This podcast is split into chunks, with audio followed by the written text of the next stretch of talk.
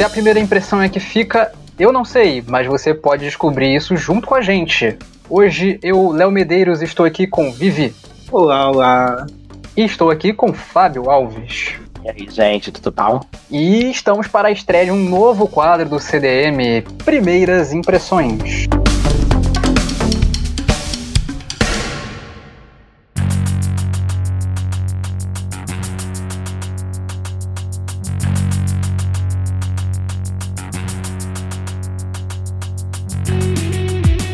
A ideia desse novo quadro é muito simples. A gente vai escolher umas três obras, duas, uma, o que a gente quiser, e vai ler aí um volume, dois, três do comecinho da obra aí e falar o que a gente, achou, tá ligado? Primeiras impressões é nesse naipe aí. A princípio, nós estaremos priorizando mangás, e inclusive que é bom porque eu falei esses dias até no Twitter, que eu falei que eu tava com dificuldade de acompanhar a obra semanal, e já adianto para vocês que as obras que a gente leu aqui já me deram uma empolgada.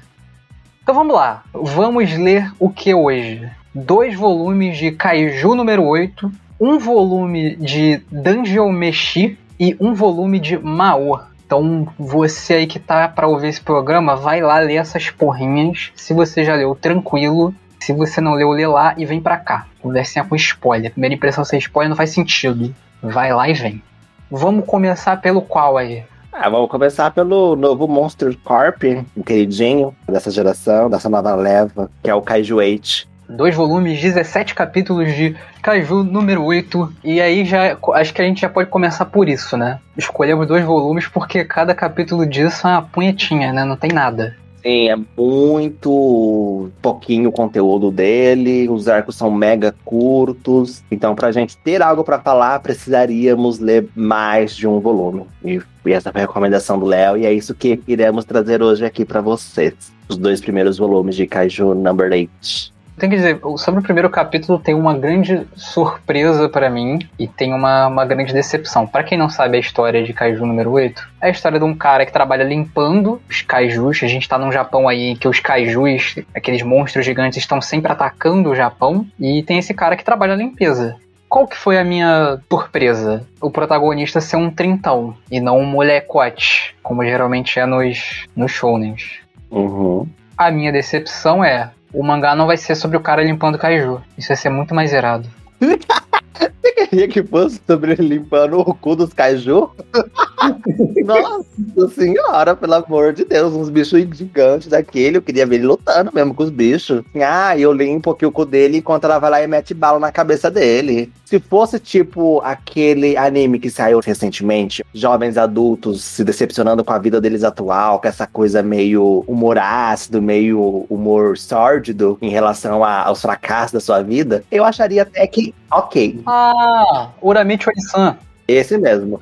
Esse mesmo. Se fosse esse tipo de humor, com o, o Trintão lá olhando a amiga dele de infância, ele pensando sobre isso, enfim, sendo uma coisa mais engraçadinha, ok. Ah, meu Deus, tô limpando o cu de um bicho enquanto ela tá matando. E aí, essa divagação, esse slice of life dele sendo uma pessoa miserável, massa. Mas a gente vê no primeiro capítulo que não é isso, que ele tem outras metas, que ele almejava outra coisa, e que ele só era um desistente, vamos colocar dessa maneira, desses sonhos que ele tinha anteriormente, do limite de idade também, né, para alcançar esse sonho dele. Eu acho que é interessante para onde a obra caminha. E essa caminho do herói, essa, essa jornada dele até o local para onde ele quer chegar, né, o ponto de partida dele, que é entrar pro esquadrão de defesa. É, em parte eu, eu, gosto disso, né? É legal esse protagonista ser trintão, essa coisa de tipo, olha, você tá com os seus sonhos aí adormecidos, não, não tem como e tal. Eu acho isso mais realista do que Izekai dando restart na vida das pessoas, sabe? É, isso é realmente esperançoso para mim, assim, pelo que eu vejo em histórias japonesas e tal. É,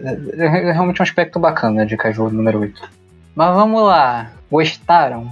Eu gostei. É, eu achei esse o do, do que nós iremos falar aqui, o de leitura mais acessível. A arte é acessível, ela é bem genérica, eu achei ela parecidíssima com o mangá de Boku no Hero, a arte muito parecida. Inclusive, até anotei aqui, porque eu, assim, ele deve ser algum ex-assistente do, do guri de Boku no Hero, deve ter trabalhado com ele em algum momento, porque a arte, para mim, é muito parecida. A maneira como que ele desenha os personagens, como que ele enquadra, é muito parecidinho mesmo, aquela vibe de, ah, somos heróis, é assim que tem que enquadrar, então um mangá de herói. Se ele não tem nenhuma relação com o guri de Boku no Hero, ele se inspirou pra um caralho lá, em como ele fazia as coisas dele. E tirando essa parte né, dos enquadramentos, do desenho, eu também gostei muito, porque leva a gente para aquele caminho do Monsters Corp, né? Que, tipo, muito diferente do que foi Boku no Hero e do que meio que é mais ou menos essa vibe e do que é o Chainsaw Man, que não aborda tanto assim essa parte do monstro, lida mais com os personagens e os dilemas deles. E eu achei um puta design foda também dos monstros. Eu gostei de maioria dos monstros. E é isso. Eu tô assim, mega ansioso pra continuar lendo. Talvez a gente faça algum mais pra frente sobre Kaiju 8, talvez. Cara, com certeza vai ter anime dessa porra, né? Porque, vende, cara, já vende pra caralho o mangá. Ah, vende pra caralho. Geral gostei. É tipo, puta sucesso do Jump Plus aí junto com Spy Family e tal. Uma coisa que eu gostei, e eu não sei se vai se manter, é que eu gostei que a relação dele de rivalidade, não é bem rivalidade, né? Mas vamos falar assim: esse protagonista, ele é o Asta de Black Clover. Ele não tem força, ele não tem nada, ele não tem tipo, os mesmos requisitos que as outras pessoas, mas ele tem alguma coisa extra que compensa. No caso, ele vira um monstro, ou no caso do Asta, o Asta tem arma lá que repele magia. Eu gostei que o Yuno, né, que é o rival do Asta, lá, naquela, lá no Black Clover, aqui parece ser mais a garota. Tipo, tem esse menino que, é, que virou, tipo, amigo dele, né, de cabelo branco, mas o objetivo dele é estar no mesmo local que a amiga de infância. Eu sei que ser uma mulher. Eu achei isso bem, bem divertido. Eu gostei demais, gente. Eu gostei demais que a fodona que corou, né? É a fodona das novatas. Quem que eles querem, quem todos eles são fãs, é a fodona da mina. Tipo, por isso que eu falo, me lembra muito Shingeki no Kyojin. Eu não falei aqui ainda, mas me lembrou bastante Shingeki no Kyojin, essa motivação dele com a amiga dele, né? Me lembrou um pouco o Eren Kamikasa. Kamikasa sendo fodona pra caralho, matando uns monstros como se eles fossem de manteiga, tipo, passando a faca neles tudo. É a mesma coisa que a mina, gente. Ela é foda pra um caralho. Ninguém ninguém entende direito porque ela é foda pra caralho no início, mas ela é. E a Mikasa é muito bem escrita, né? Então a gente tem muita esperança com essa comparação.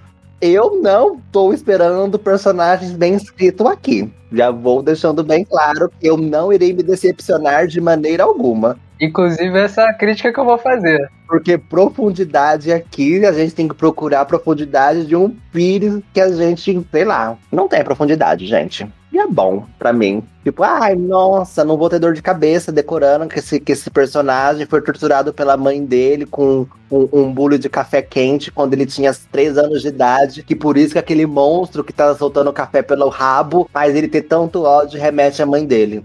Poderiam engrandecer e enriquecer a obra? Poderiam, mas não tem. Eu vou falar assim, o fato dele ter uma comédiazinha, que eu não sei se ela vai se perder com o tempo, se ela vai se manter, também me agrada, tá ligado? Tipo, ele ser um grande. Ele ser bem bobinho, o protagonista. É tipo assim, não é um mangá tão sério, pelo menos para mim, mesmo quando tinha mais coisa violenta acontecendo, mais, nossa, perigo, eu ainda tava achando divertido, sabe? Pra mim foi uma leitura bem leve. Se continuar assim, eu, eu vou gostar. Eu gosto da comédia desse mangá. Eu realmente acho ele muito divertido. Eu peguei ele, tava com uns 20 e poucos capítulos lançando. E aí, tipo, eu fui maratonando. Era uma leitura muito fácil. E, e de fato, né? Os personagens são divertidos, as cenas cômicas funcionam e tal. Só que, bem, é difícil de acompanhar um mangá que tem tão pouco conteúdo semanalmente. É o tipo de mangá que você tem que deixar acumular. E eu acho que começou a me incomodar o fato de que a única coisa que esses personagens têm é competitividade entre si. Tipo, não tem mais nada além disso. Então você tem que acumular e ver a porrada e a história avançando. Porque, e de fato, eu acho que eu li um pouco mais, né? Eu vinha lendo semanal e fui até o 39, né? A gente leu até o 17 para esse programa. Que, tipo, a proporção das coisas dá um salto, assim, dando um pequeno spoiler e tal. E, sei lá, cara. Ele é um manga que avança rápido, assim, mas você tem que deixar acumular para ler, porque eu acho que não presta ler semanal, assim, é muito pouco conteúdo. E acho que agora, inclusive, ou pelo menos na época que eu tava acompanhando, tinha virado quinzenal. Então é pior ainda eu vou ser bem honesto, é um mangá de kaiju. Eu não consigo imaginar um salto que iria me incomodar, que são bichos gigantes destruindo edifícios.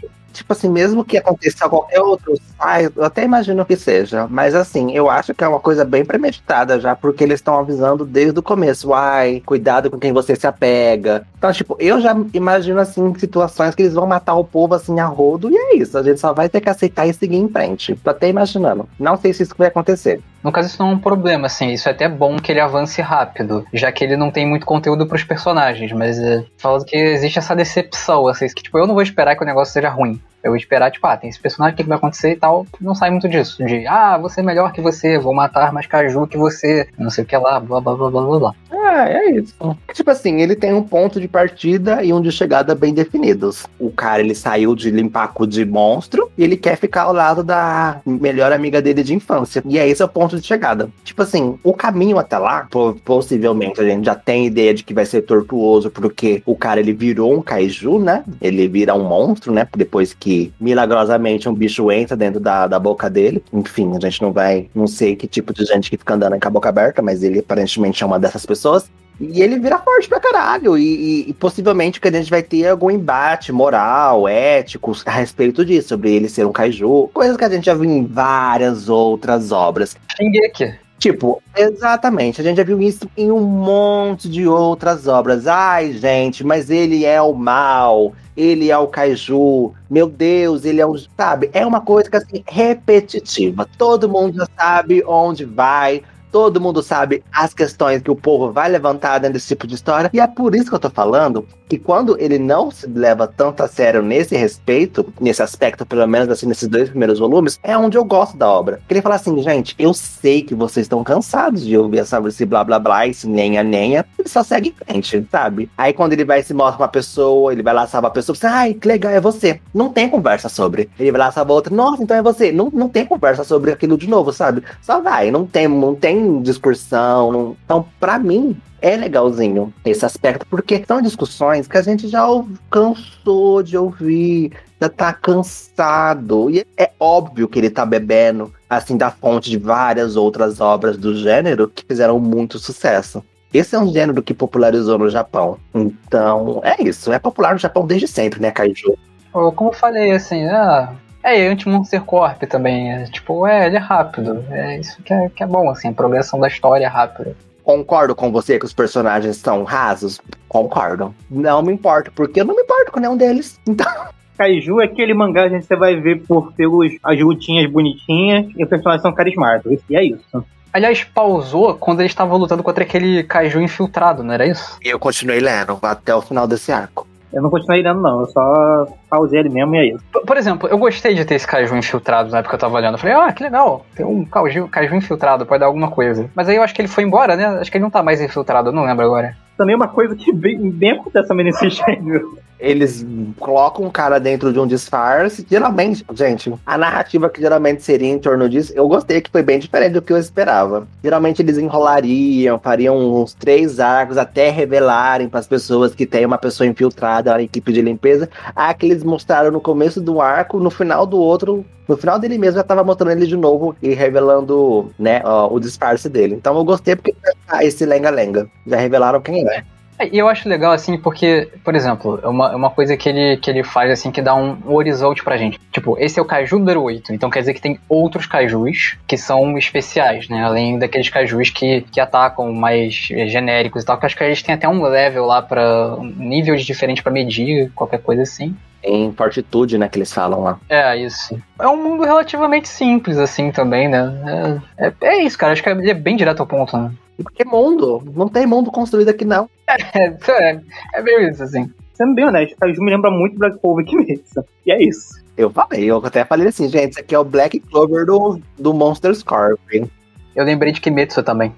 É que Kimetsu, assim, né, talvez as pessoas que tenham visto só a primeira temporada e tal, mas Kimetsu, depois do arco do filme, ou até mesmo o arco do filme, né, no, no mangá, ele vai muito rápido. É tipo, é muito rápido, muito rápido mesmo. Não tem pausa, não tem tipo, ah, e arco do treinamento. Então vamos fazer um arco do treinamento que vai durar 10 episódios. Não, é tipo, é. Eles vai ter um narrador falando, não, teve um treinamento durante 4 meses. E aí? Aqui em Kaiju vai ter, não vai ter essa história também de treinamento, porque o cara ele simplesmente é forte. Tipo, forte, muito forte. Forte pra um caralho. Tem ele se fudendo nos treinamentos, inclusive, que eu acho muito engraçado. Essa parte é boa. Sim, mas tipo, não tem muito sentido porque ele já é forte. Ele é forte, ele vai depender dessa força dele pra sempre. Sabe que me lembra um pouco, que eu até que escrevi aqui, porque me lembra muito o Deku quando ele tá naquele começo, quando ele ganha o poder do All Might. Que ele sabe que ele não pode depender daquele poder e que ele vai e usa o cérebro dele. Vou ajudar então de outras maneiras. Vou encontrar pontos fracos, vou tentar fazer essa minha outra. Vou dar suporte porque eu não posso usar o meu poder. É a mesma coisa. É a mesmo personagem, gente. É a mesma coisa. Tipo, ah, e se eu usar meu poder, vai ser fudido pra mim. No caso do Deku, ele quebrava um, um, braço, uma perna, ou todos eles ao mesmo tempo. E aqui nesse caso, ele corre o risco de ser assassinado pelo, pelo, pelo batalhão. Então é aquela faca de dois gumes que do herói, né? Que a gente tem na, na história. E, e então, por isso que eu falo, gente, pra mim me lembrou assim muito, muito, muito Boku no Hero também, essa parte. Então, só que lançando mais informações, atualmente é, o Kaiju número 8 tem 60 capítulos. Eu não cheguei a checar quantos volumes já foram lançados, mas deve ser tipo 6, 7, sei lá, por aí. E o mangá foi anunciado no Brasil e o volume 1 já tá em pré-venda, obviamente pela editora Panini, que pega tudo que é shonen de porradinha. é, rapidinho, rapidinho. Eu gostei muito que eles simplesmente não deitaram com aquele rolê de, ah, eu vou ter que lançar toda semana. Ele simplesmente colocou lá no, no mangá dele, gente, então, a gente vai começar a lançar de três, três capítulos e vamos dar uma pausa pausa. E é isso. Se acostumem.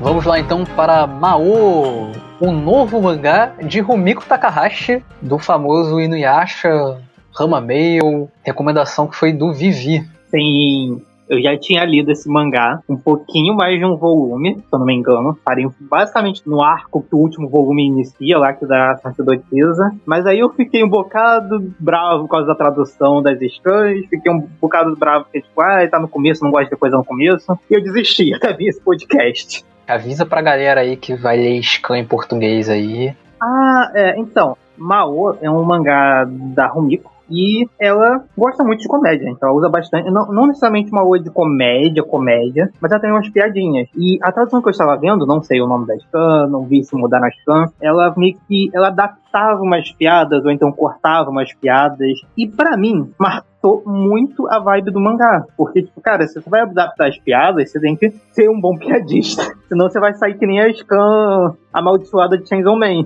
que achavam que era um baita comediante. Hum, cuidado, hein? Então, tipo, sei lá, eu recomendo ver em inglês. Pra mim foi uma experiência bem mais agradável em inglês. Eu não sei se o Fábio viu inglês e português. Ah, eu acabei lendo em inglês, porque eu quis dar uma chance, né, pro texto. Já que você tava enchendo o saco quando a gente lesse em inglês, eu li em inglês.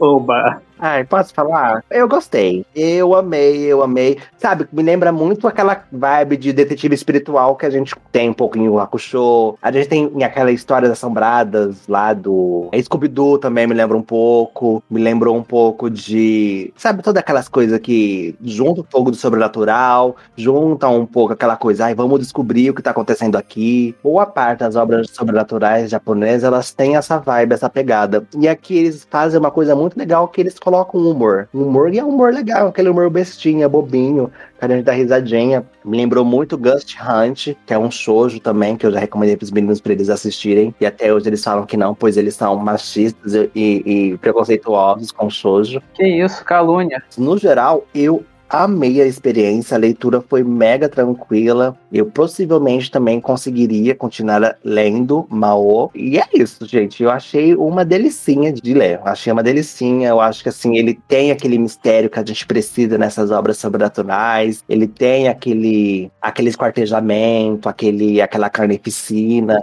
A gente precisa também dessas obras. Aquele, aquele esquartejamento básico de mangá, tá ligado? Você sabe do que eu tô falando. Você sabe do que a gente tá falando.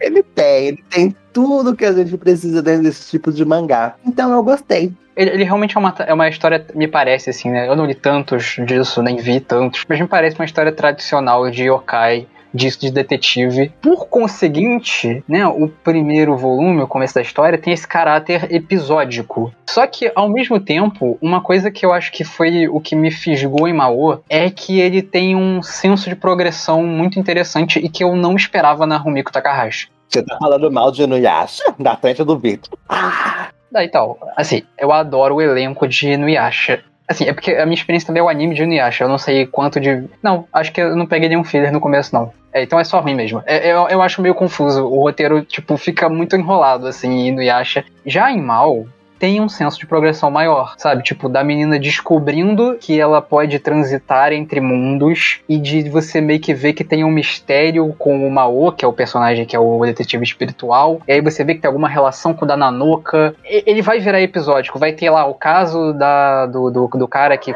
roubava cabeças, vai ter depois o caso da sacerdotisa, mas a princípio, tipo, tudo tá meio no senso de progressão e de tentar entender quem é esse espírito gato aí que tem relação com os dois, tá ligado? É, é bem da hora isso, assim a gente sabe qual é o ponto de, de chegada da obra também. É um grande ponto. Tem problemas nessas obras, geralmente, principalmente nessas de detetive espiritual, que a gente não tem um ponto de chegada eles só estão inseridos dentro dessas situações aleatórias, tipo, ah, eu tô aqui porque, por exemplo, no caso de Ghost Hunt, ela tá lá porque ela simplesmente se envolveu lá com, com o cara, ela gostava dele, coisa e tal, mas não tinha nada em específico que prendia ela aquela situação e aquele, aquela situação de perigo. Não tinha motivo para ela se colocar em perigo por aquelas pessoas. Mas aqui já tem, ela quer descobrir por que, que ela é diferente das outras pessoas e o que que significa o sangue dela ser amaldiçoado, o que é a maldição dela, o quem que é aquele espírito do gato lá, do demônio gato. E a gente tem uma corda que vai levar a gente pro final dela. E eu gosto disso dentro da obra. Eu acho legal que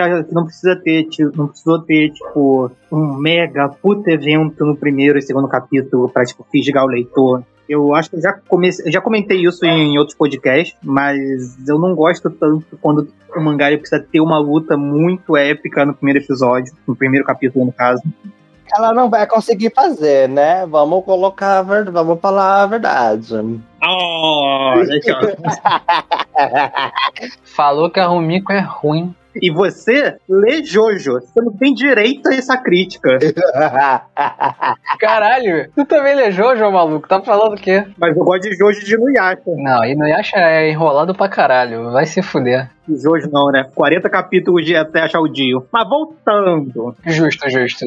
Uma coisa que eu gosto nos mangás da Rumiko, mais especificamente no Yasha, né? É que eu gosto muito da ambientação, sabe? Das roupas, dos locais. Eu não sei explicar muito bem, mas quando eu vejo, por exemplo, no Yasha, na era feudal, tinha muitas aquelas pessoas que usavam aquela roupa que é tipo um vestido, homens mesmo, usavam tipo, um vestido de pano e até mais ou menos o começo da coxa, e, e andava de rabo de cavalo, tipo, amarrado e meio careca, tá ligado? Tipo, era um visual bem comum. E, tipo, parece de fato tipo, o visual daquela época, tá ligado? Em animes ou mangás, quando eles vão pra era feudal, era Taisho, não sei o quê, não é muito incomum você achar vários galãs. Você achar, tipo, caras, tipo, com aparências, tipo, parece saiu da Europa do século XX, tá ligado? E aqui não, que, tipo, as roupas, os cenários, não sei o quê. Não sei se a Rumiko deve gostar bastante tipo, de pesquisar essas questões de história, roupa, geografia. Porque desde no Yasha eu lembro que ela fazia bastante isso. Tinha uma pegada realmente, tipo, ela não tentava embelezar. Eu achava isso bem legal. E aqui não é bonito mesmo também, não. Tipo, não é bem embelezadinho, não é. É bem, tipo, essa aqui é retratação de como seria. E é isso. Eu gostei. Tipo assim, eu achei bem parecidinho, assim, essa parte do portal, né? Que é a mesma, mesmo conceito, basicamente, que na minha opinião, do comecinho de Inuyasha, da menina pular dentro do poço lá e tal, ela conseguir transitar entre os mundos, aquela vibe chata de, ah, é passagem de tempo, assim, coisa e tal, chatice, podia ter tirado, tá batido, ela já fez em Inuyasha também. Mas tirando isso, eu gostei que ela tá interessada e ela vai possivelmente continuar, ela vai viver essa vida dupla dela, aparentemente, dentro da obra, com essa passagem de tempos diferente. Ela vai pro mundo dos espíritos, entre aspas, pro passado, né? Vai ficar lá meia hora e vai ter corrido uma semana, ela volta pro mundo dos humanos, vai ter passado meio dia, ela vai ter passado um dia lá no outro. E eu quero ver como que isso vai se relacionar, se ela vai continuar fazendo isso, o que ela vai decidir fazer. Particularmente, eu acho que é bem como um shoujo. Essa obra, nem sei se é um shoujo. Não, é shonen. É shonen, mas parece bastante um shoujo. O traço é bem de shoujo. O Yaki também é considerado um shonen shoujo também na época. Então, é, o traço é bem de sojo. Aqui ela, ela, fala sobre o sentimento das pessoas, possivelmente vai acabar tendo algum relacionamento amoroso, algum tipo de afeto, algum tipo de carinho. E não é algo que vá me incomodar, porque é algo que eu já tô esperando que vai acontecer por conta da, da construção da obra em si, do que ela já tá construindo. Eu sei que não vai ser algo do nada. É isso. Não sei se vocês repararam, mas quando o molequinho foi falar sobre o louva Deus, o ritual lá do pote é o mesmo ritual do arco atual de Hunter, que é um troço chamado Kuboku. Ah, não, mas esse ritual é mega famoso. Tem várias obras. Uhum. Teve Ghost Hunt, eu acho, quando fui procurar assim no. Tem, tem várias obras. É, é- mega cultural do Japão. É uma coisa mega popular lá.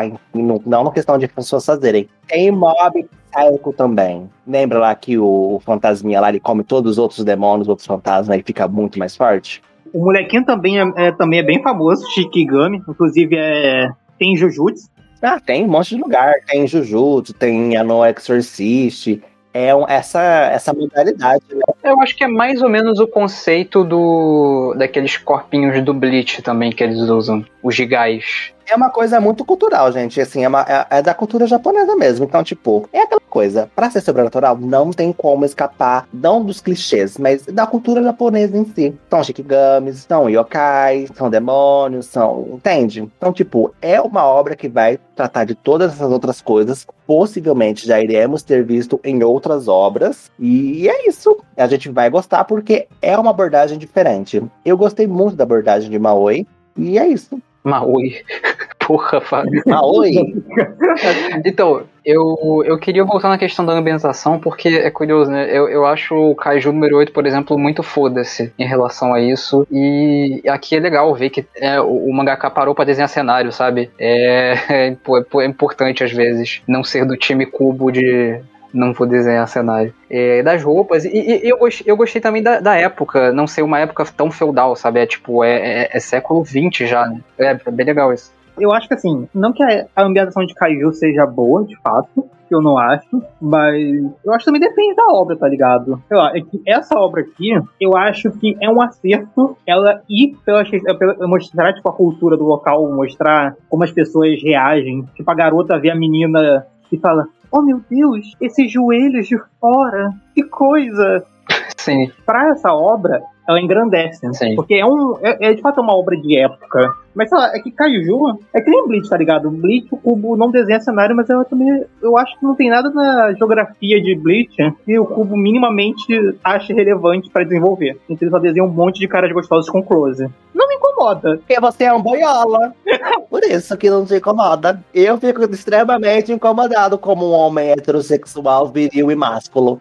ah, entendi. Claro, claro. Entendemos. E é por isso que a única coisa que me interessa em Bleach são as grandiosas bancais, poderosíssimas, grandes, imensas bancais. E as mulheres peitudas, né, Fábio? Você já que é um grande hétero. O Mulher Seminua sempre é uma boa pedida. E é por isso que eu amo Fairy Tail. Isso.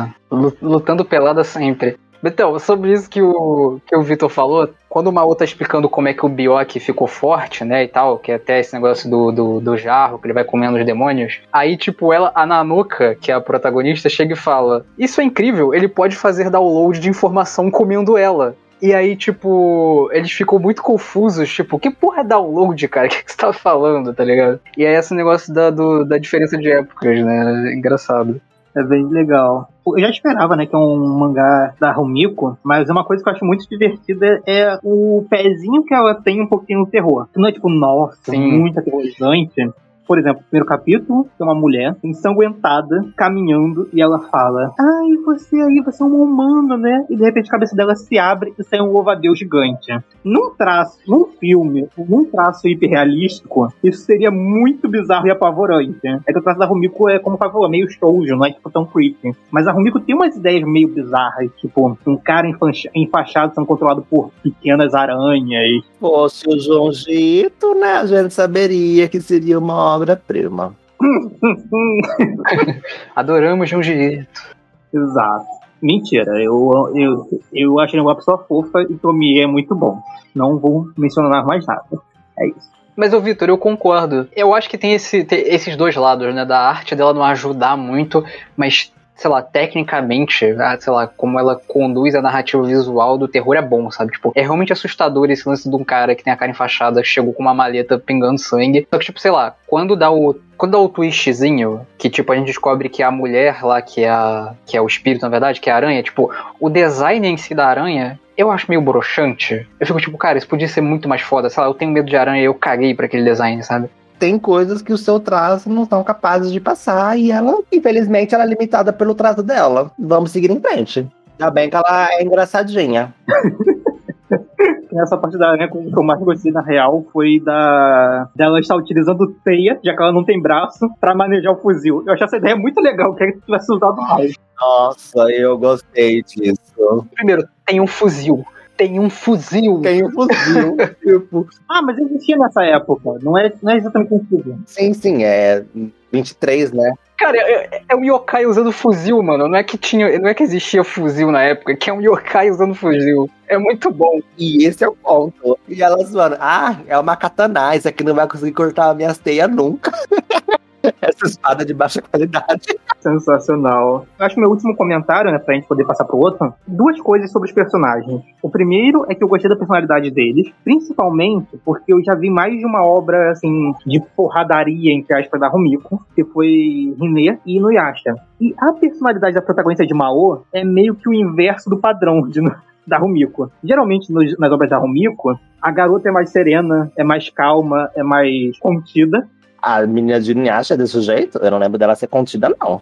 Então, na- então, é que ela parecia uma humana normal, mas ela é meio esquentadinha. Tipo, ela mandava o Inuyasha sentar, bate a cabeça no chão, mas ela era mais racional. O Inuyasha que era mais piroca da cabeça. E aqui é diferente, aqui é a garota é completamente doidinha e o cara é, tipo, sem expressão, tá ligado? Eu acho bem legal. Eu não sei se a Rumiko vai desenvolver isso, eu não vou também ter grandes esperanças, porque a Rumiko tem até mulheres poderosas em Inuyasha em outras obras dela, mas nenhuma que é lutadora. Então, não tô esperando que essa daqui vá lutar. Mas eu gostei dela ser, tipo. É porque o nome do mangá é Mao, né? É, Tinha que ter na Noca o nome do, negócio. Os dois foram é, é, amaldiçoados pelo mesmo demônio, tinha que ser na Noca. mas eu espero que essa parte física dela tenha mais destaque. Eu já gostei do, do pouquinho que teve, sabe? Ela, ela teve meio que uma super velocidade, super durabilidade, perder a mão e tá tudo bem, né? O cara com a super bond. E eu gostei, eu espero que ela tenha mais cenas de ação. Cara, só maravilhoso ela encontrando o Mao pela primeira vez, pedindo ajuda porque tem um louva-a-Deus tentando matar ela e o cara falando: Ah, eu não quero te ajudar, não. Se fode aí. Maravilhoso.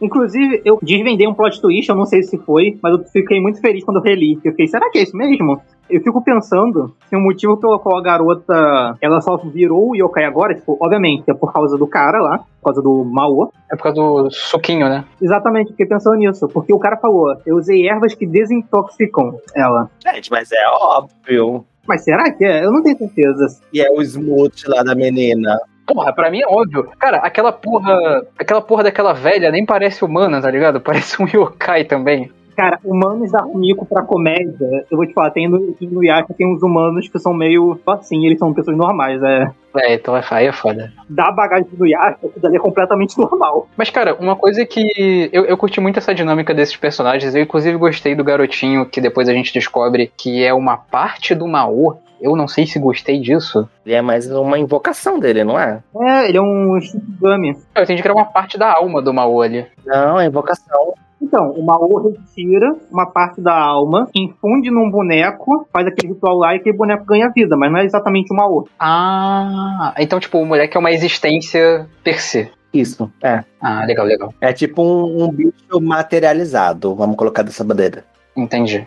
Então, o que eu ia falar que eu gosto assim também é um aspecto do Mao. E aí já é um aspecto que é voltado mais pra luta, que é mais sobre uma esperança minha do que propriamente algo que eu acho que vai de fato acontecer. Não sei se eu tenho essa esperança toda na Rumiko, mas esse aspecto de que, tipo, o sangue dele é um veneno pros yokais, ou seja, pros inimigos, tipo, é um fato muito da hora. Eu não gosto tanto do fato de ter sangue do Bioki na espada, mas, tipo, o fato de que, sei lá, o inimigo não pode atacar ele diretamente é muito interessante. Porque, tipo, os inimigos vão ter que, sei lá, atacar de longe, tá ligado? Fazer alguma coisa assim.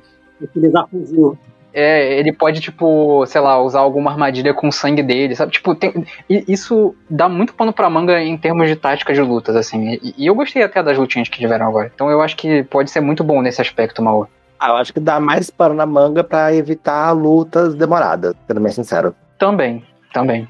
E eu sou um amante de lutas curtas. Vamos então pro último de hoje, o, o Dungeon Só a última informação aqui: Maú atualmente tá pelos seus 12 volumes, com uns 136 capítulos lançados. Eu acho que ele tá em pausa agora. Não sei se é exatamente hiato, não, mas acho que ele tá em pausa. E no Brasil, ele tá lançando no Brasil. Acho que tá para lançar o volume 8, então dá para você consumir ele oficialmente. A gente falou de tradução ruim de escama, dá para consumir oficialmente. Quem que é a editora que tá lançando Maú aqui no Brasil? Porra, ó, quem você acha que é? Panini, né, cara? Eita, meninas, boa sorte aí, viu? Boa sorte. Eu acho que eu vou comprar. Eu gostei muito desse volume 1, cara, de verdade. Amei. Eu gostei também do volume 1.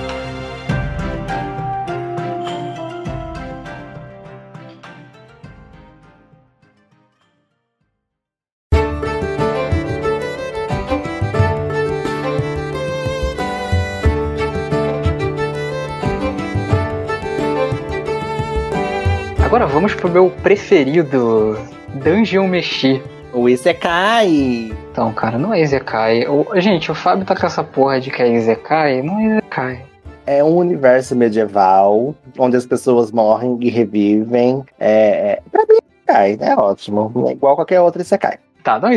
É um mundo medieval. E, é, cara, é o Toriko medieval que deu certo, entendeu? A galera provando comida, matando monstro pra comer. E eu já amo simplesmente que, tipo, começa com um fracasso. A irmã do Laios, que é o protagonista, é comida. E os caras, tipo, estão lá resgatar ela. E a passos de tartaruga, torcendo pra ela não ser digerida e virar cocô. Simplesmente fantástico esse mangá. É exatamente isso que eles falam. Eles até perguntam: será que alguém já saiu vivo depois de ser transformado na forma de cocô? Cara, é sensacional, porque esse mangá, eu acho. Ele tem muita coisa de RPG. E esse é um pensamento que é muito comum quando você tá jogando RPG, que tipo, a maioria das vezes o monstro te mata, deixa seu corpo no chão. E é tipo, cara, como é que a pessoa faz pra se regenerar depois de digerida? Não dá.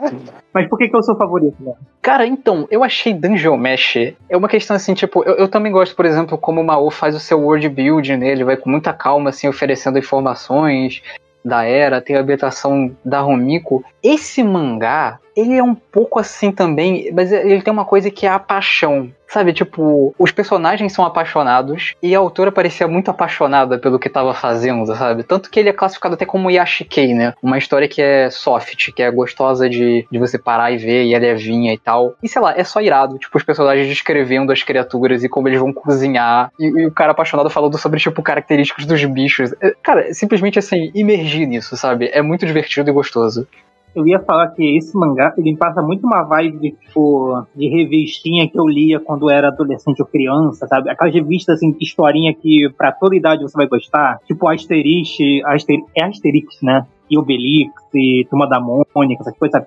É um bagulho que, pelo menos até o momento, se você tá lendo com, sei lá, 12 anos, 10 anos, se você tá lendo com 35, você possivelmente vai achar uma historinha bem relaxante e divertida. É, é o tipo de coisa que eu teria gostado de ler, por exemplo, na- no ônibus indo pro colégio, tipo, sei lá, anos atrás. Eu acho muito gostosinho. Tipo, é bem tranquila. A gente. O foco aqui não são necessariamente os perigos do mundo, e sim os sabores desse mundo. Então, tipo, será que é gostoso?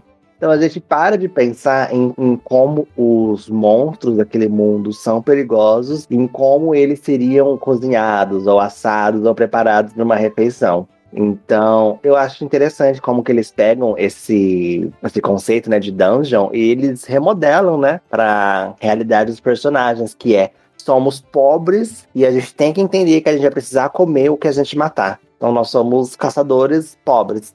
E tem uma reflexão aqui muito cuidadosa sobre comida, assim, né? Tipo, tem, tem realmente um carinho biológico. assim. Eu, eu não sei, velho. Esse mangá me traz. Não sei se ele pretende falar de alguma coisa, assim, propriamente, mas eu acho muito bonito como o Laios vê essa coisa im- importante, assim, de reconhecer os bichos. E, por exemplo, você tem o. Eu esqueci como é que é o nome do velho que parece um viking, mas que ele fala uma hora, por exemplo, que, tipo, não, a gente vai só destruir o que a gente quer comer. A gente Sim. não vai sair matando um monte de coisa aqui. Então tem uma ideia muito respeitosa, uma lógica respeitosa de, de, de alimentação, sabe? E contra o desperdício também, né? Eles falam. Até contra o desperdício um pouco. Sim, e isso começa com uma reflexão do Lyle de tipo, cara, tem uma cadeia dentro dessa dungeon que permite que todos os seres vivam. Naturalmente, os seres humanos também podem se alimentar. A gente também pode usar essa cadeia. E é isso, tá ligado? Tipo, ele tá pensando isso de uma maneira respeitosa, que faz sentido, assim, dentro de. de ecologicamente, sabe? É, é ecológico a ideia de alimentação aqui. Eu acho que é bem aquela matéria que a gente tem assim lá pra sexta série, sétima série, na, no, no fundamental, que a gente fala assim, ah, vamos falar um pouco de pirâmide alimentar, é, um pouco de energia, passagem de energia. Tem uma matéria disso que a gente estuda um pouco sobre isso, e aqui eles pegam essa parte toda e jogam assim, olha, gente, aqui são as informações nutricionais de, dos monstros, é aqui é o que, que a gente tá preparando, o que, que vai se fazer bem, o que, que isso aqui significa pro organismo do ser humano, é, é, e eu acho interessante as pessoas não é interessante, porque ninguém vai prestar atenção necessariamente muito nisso. Mas a interessante o cuidado do, do mangaka ou da mangaka, não sei, escrever a respeito de que a gente ingere e isso vai ter um reflexo no nosso comportamento, na nossa saúde, no nosso desempenho como ser humano. Porque a gente, querendo ou não, a gente é abastecido por conta das coisas que nós comemos. Então é importante termos esse tipo de refeição saudável, esse tipo de refeição equilibrada, a gente ter uma certa quantidade de exercício. Acho interessante, gente. Eu acho que é mega interessante essa preocupação da mangaka em relação a isso. Ou do mangaka, não sei. É, eu ia falar que tem um aspecto interessante que é até o fato de que eles precisam pensar sobre o tempo de digestão do dragão para saber sobre o objetivo principal deles. É, cara, isso é muito engraçado, é muito divertido é mega engraçadinho, é mega engraçadinho, é mega levinho. Tipo, são indagações assim, mega coerentes com o que nós teríamos também. Tipo, ah, eu não vou comer carne de cobra. Ah, meu Deus, ele tá comendo pessoas vivas, eu não quero comer essa planta. Ah, meu Deus, eu não quero comer nada que, que, me, que me remeta a algo nojento, grosseiro. Então são indagações ali dentro que a gente entende, mas que são rebatidas com coisas do tipo: você tá nesse ambiente, você está nessa situação, e é isso que você vai precisar comer. Sabe? É, é basicamente a xepa do BBB em forma de mangá, gente. Meteu essa, não é possível. Eu acho que esse é o mangá que mais me remete a um RPG, sem ser um RPG. Isso me deixa feliz e frustrado. Me deixa frustrado porque quase toda obra que se passa no mundo medieval, que é um RPG de fato, que tem essa base, faz de maneira muito medíocre. E aqui, cara, aqui é um torico de comida. E o cara faz bem, tá ligado? Então, tipo, aqui é um torico de comida. Não precisava ter todo esse detalhe, mas, mas o, o autor ou a autora colocam Cara, tem uns momentos que, tipo, por exemplo, uma coisa que é bem de RPG de mesa, quando a garota tem um slime na cara e ela fala que ela não conseguiria, ela não consegue soltar o feitiço que tá na boca dela. E é um encantamento, tipo, de voz. Se você joga Dungeons and Dragons, tem lá, tipo, na partezinha que você vai lendo das magias, que tem magias que são vocais, tem magias que saem pela mão, tem magia que não sei o quê, mas tem magias de vocalização. E é muito interessante que o autor olha e para e coloca isso no mangá. E Cara, até mesmo fora de, tipo, da parte de comida, seria um puta detalhe, um carinho. Cara, a parte com o menino, lá o. Não sei se é um Goblin, um Goblin não, se é um gnomo, não sei qual é a raça dele. Mas enfim, o um menininho lá, cara, o cuidado para mostrar a maneira como ele tá abrindo o cadeado do baú. Eu acho isso muito bem feito. Aí depois, ou por exemplo, a maneira como, tipo, eles falam, não, cada um aqui tem uma função, vão fazer alguma coisa. Ele usa a armadilha para cortar a carne, ele pega a espada, bate na parede para a espada fazer vibrações, para ele localizar a armadilha com base nisso. Cara, isso é muito foda. Isso é um puto cuidado da hora que a maioria das obras medievais, com essa pegada de aventura, obras sérias, né, tipo assim, nossa, ação, aventura, elas não têm. E aqui teve em, sei lá, mano, sete capítulos. Isso é muito bizarro. Isso é muito bizarro. Tipo, é bizarramente bom, mas é bizarramente frustrante. Não, então, eu ia falar que isso que, que você trouxe de como ele mostra cuidadosamente a função de cada um, né, tem esses dois capítulos que é o da Marcille tentando pegar uma mandrágora e do moleque desarmando as armadilhas e tendo que cozinhar com as armadilhas junto com, acho que é Shine o nome do cara, é que, cara, esse volume ele é bom nisso do world building, de construir bem, de ser fiel a um RPG. Mas, cara, também é muito bom, tipo, narrativamente apresentando os personagens. E sei lá, tipo, formando um grupo, sabe? Tipo, ele, ele, ele tá mostrando que essa parte, né, no sentido de, de grupo, faz sentido. Essas funções se complementam. Mas esses personagens, como ideia, também se complementam. Porque, tipo, a Marcille, ela é muito apiada porque ela é uma pessoa que, tipo, não quer comer monstros. Ela lia e falava. Ela lia os caras comendo monstros e se fudendo e falava que idiotas. E uma hora, tipo, ela chegou nesse nível. Mas é muito também porque ela tem um conhecimento de livro, né? De leitura. E não um conhecimento prático. Mas é muito divertido quando, tipo, ela vai tentar executar isso, ela se fode, mas ao mesmo tempo o cara fala: então, isso que ela fez, por mais trabalhoso e perigoso que seja, gerou um gosto melhor para Mandrágora. Então você vai entendendo que os conhecimentos dessas pessoas se complementam, né? O cara desarmar a armadilha, no final, é uma coisa que o, que o, que o Shine, que é um cara mais velho, mais experiente, não sabe. Ele é um cara meio brutão, então você vê também uma possível, como é que eu vou dizer, possíveis conflitos ali futuros, tá ligado? A próprio, esse próprio, esses próprios últimos dois capítulos do Lyles, né, que mostra tipo ele guardando o parasita e tal, e, e, mostra como que ele pode ser um problema, sabe? Por tipo, esse amor dele. Tudo bem, meio que já gerou, porque a Marcília já se meteu em várias situações chatas por causa disso. E que, tipo, são muito engraçadas. Mas, tipo, cara, foi uma puta apresentação de elenco. E, e tipo, são eles interagindo e se descobrindo, trocando conhecimento. Cara, isso é muito foda, tá ligado? Como narrativamente, pra gente se apegar a esses personagens, tá ligado? E pela comédia funcionar também. Então, tipo, cara, eu, eu achei maravilhoso esse mangá. Tipo, por isso que foi meu preferido, assim. Eu gosto do Lyles porque ele é aquela vibe de assim, eu amo e te respeito ao ponto de entender que eu posso te comer. E se eu não te comer, eu estaria sendo desrespeitoso com você. Eu gosto disso. Aliás, uma outra piadinha legal de RPG, mas essa aí é meio óbvia, a estatística de power level que eles colocam nos alimentos, só que é pra, tipo, o valor nutricional, eu acho isso muito foda. Sim, muito legal. Ao invés de estar, sei lá, Jojo, por exemplo, tem bastante stand. Em vez de botar força, velocidade, alcance, eles colocam vitamina, proteína, nível de açúcar.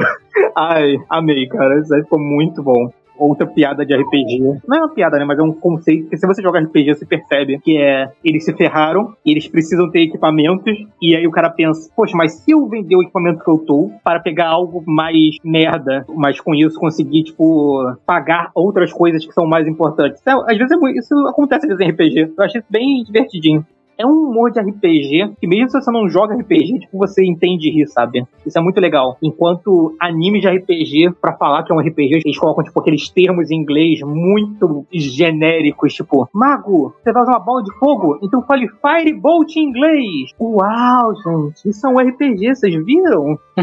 e aqui não tem isso.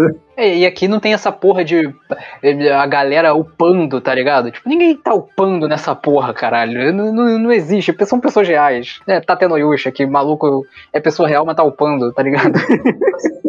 Uma parada que eu gosto é como esse mangá, ele é tipo um Dororedoro, mas esteticamente leve, tá ligado? Tipo, as pessoas estão sempre zombando da violência e dos outros se fudendo, mas é tipo leve. Mas é porque aqui a morte é diferente, né? Ninguém morre. É mais tranquilo aqui. Então é, é uma maneira deles deixarem a obra mais leve, querendo ou não. Se as pessoas morressem, seria outra história. Eu acho que a, a, só a minha única crítica é que, é, por, por mais que seja empolgante as explicações e você vê lá o programa da Palmeirinha lá do cara cozinhando e falando cada detalhe do que ele tá fazendo, eu só acho que às vezes é um pouco de informação demais. Teve hora que eu me cansei um pouquinho. Assim, é que a gente lê um volume pra falar no podcast, mas eu acho que, tipo, a graça mesmo não é você, tipo, manter armazenado todas essas informações. É você ir lendo todo capítulo, tipo, vai sair, tipo, você comprar jump e lendo como os caras vão cozinhar cada comidinha de maneira diferente, tá ligado? Tipo, não é uma.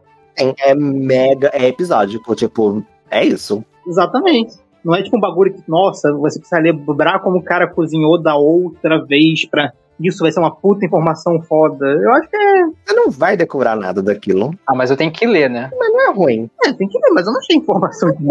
É, é de receita, tá ligado? Você, você precisa ler porque estão fazendo receita. Se eles não fizerem receita, não vai ter graça. Como o cara rasga o cogumelo, parte na metade, frita em 40 graus, ou sei lá o que, tá ligado? Ah, sendo bem honesto, eu acho que esse mangá, para mim, no meu caso, me interessaria muito mais se fosse em anime. Eu queria muito ver essas comidinhas tudo coloridinha, bem animada. Cara, eu discordo. Eu acho tão bonitinho, tão bem feito. Não precisa de mais nada. Não toquem nisso. isso, deixa isso pra lá. É o mangá. Ah, eu gostaria. Esse Kaiju eu gostaria de ver em anime. Kaiju também, eu queria ver anime. Ah, não, o Kaiju com certeza. Ia ter cenário. O Mao, eu não sei, eu acho que ele funciona bem como mangá, mangazão dele. O Mao, eu tô traumatizado com outra adaptação da- de manga da Rumiko. Então o Mao já tem anime. Já vai estar, já foi anunciado anime, né? Mas eu, eu estou mais feliz com o mangá. Aliás, um comentário inútil, mas eu fico muito feliz quando eu vejo. Essa é a segunda obra que eu lembro de tratar em basilisco como uma galinha de fato. Eu fico sempre tão feliz sempre que eu vejo isso acontecer. Geralmente, não sei se é por causa do Harry Potter. Mas tem um monte de referência, né? Harry Potter aqui também, né? E há várias outras obras. Tem referência a Senhor dos Anéis, tem referência a Harry Potter, tem referência a uma caralhada de coisa dessa vibe, desse mundo, dessa Terra-média, dessa coisa mágica.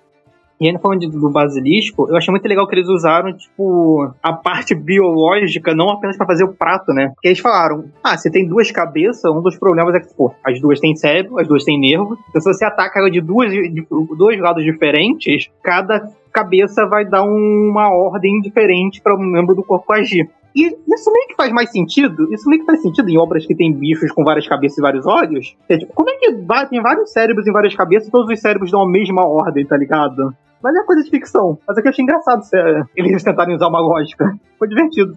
E- Ele é muito sobre isso, né? Quando vai ter, tipo, lutinhas, soluções práticas, usando a biologia dos animais, né? É, o último também é meio assim, é, o, o Laios vai descobrindo e, e vai eliminando o perigo, é bem legal. Bom, Dungeon Mesh tá atualmente com nove volumes publicados e capítulos eu não tenho certeza, mas parece que são 83. Mas eu não sei se tá atualizado onde eu tava lendo. Sendo no Brasil também, isso aí? Não, esse eu acho que ainda não foi anunciado, não. Bom, então é isso. Dois volumes de Caju número 8, um volume de Mao e um volume de Dungeon Mesh, que inclusive a autora é Ryoko Kui, mas eu não sei se é autor ou autora, eu não confirmei. Enfim, esse foi o primeiro Primeiras Impressões, né? Um quadro sem periodicidade, então se você tiver alguma obra em lançamento, isso é importante que eu não falei no início, a gente vai falar de obras em lançamento aqui. Se você tiver alguma obra em lançamento aí que você curta, pode sugerir, pode falar que a gente vai dar uma olhada, uma filtrada e a gente pode acabar trazendo aqui. Belezinha? Agora é aquele papinho que você já sabe. Twitter, arroba CDMcast, tem o nosso e-mail, podcast.cdm.gmail.com, tem o nosso Facebook Conversa de Mangá, Instagram, cdm, arroba cdm.cast, tem o Spotify que dá pra você comentar também, e daqui a 15 dias a gente volta, acho que vai ser um anime, é isso aí, um abracinho. Olha o Léo Zicano no próximo programa. Porra, é um anime, nossa, Fábio, dei muitos detalhes. Ele explica tudo, viu, gente? Vai ser, sei lá, um manuscrito aí, que a gente vai acabar falando. Vai ser um pergaminho sagrado. Vai ser uma passagem bíblica de Jesus Cristo.